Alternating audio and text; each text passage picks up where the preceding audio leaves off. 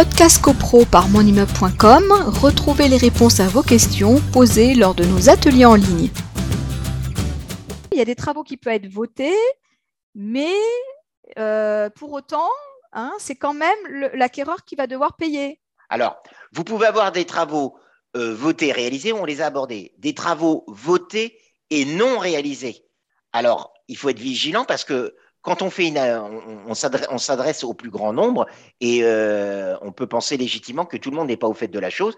Des gens peuvent dire ah bah les travaux ont été votés, le fait qu'ils ont été votés, euh, moi c'est bien, euh, ça sera mon vendeur qui devra les assumer. Si les travaux ont été votés et non réalisés, eh bien à ce moment-là, il faut, sauf clause contraire, c'est que ces travaux euh, devront être assumés au moment où ils seront réalisés. Et quand ils vont être réalisés, bah, le syndic va faire des appels de fonds. Les travaux sont dus par la personne qui est propriétaire lorsque les travaux sont appelés. C'est-à-dire que vous pouvez avoir, on va prendre une situation intermédiaire où on prend, je reviens au ravalement parce que ça le mérite d'être euh, d'être clair.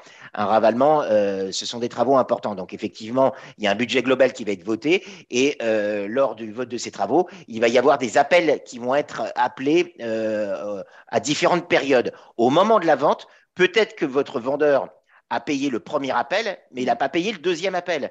Ce deuxième appel, sauf clause contraire dans l'acte de vente, eh bien, sera à la charge de celui qui est propriétaire quand ce deuxième appel va être c'est redondant, appel, ce second appel va être appelé auprès du, copropriétaire. Donc, si vous vous achetez et que euh, vous avez la surprise de recevoir un, appel et vous dites ah bah non mais moi je ne paye pas, euh, ça avait été voté avant, euh, mon vendeur a d'ailleurs payé le premier appel avant, eh bien non, ça sera à vous de payer le deuxième, le troisième et le quatrième appel si, ça va jusque-là. Donc, il faut être euh, euh, vigilant par rapport à ça, parce que si vous êtes dans un cas de figure comme ça, où vous voyez que des travaux ont été euh, votés et partiellement appelés, eh bien là, ça peut être un, angle de discussion dans la négociation du prix de vente, en disant, bon, bah, le prix, je prends n'importe un prix lambda, prenons 500 000 euros, eh bien, si votre la cote-part des travaux restant à appeler est encore, je sais pas moi, de, 25, 30, 40 000 euros, euh, bah, c'est quelque chose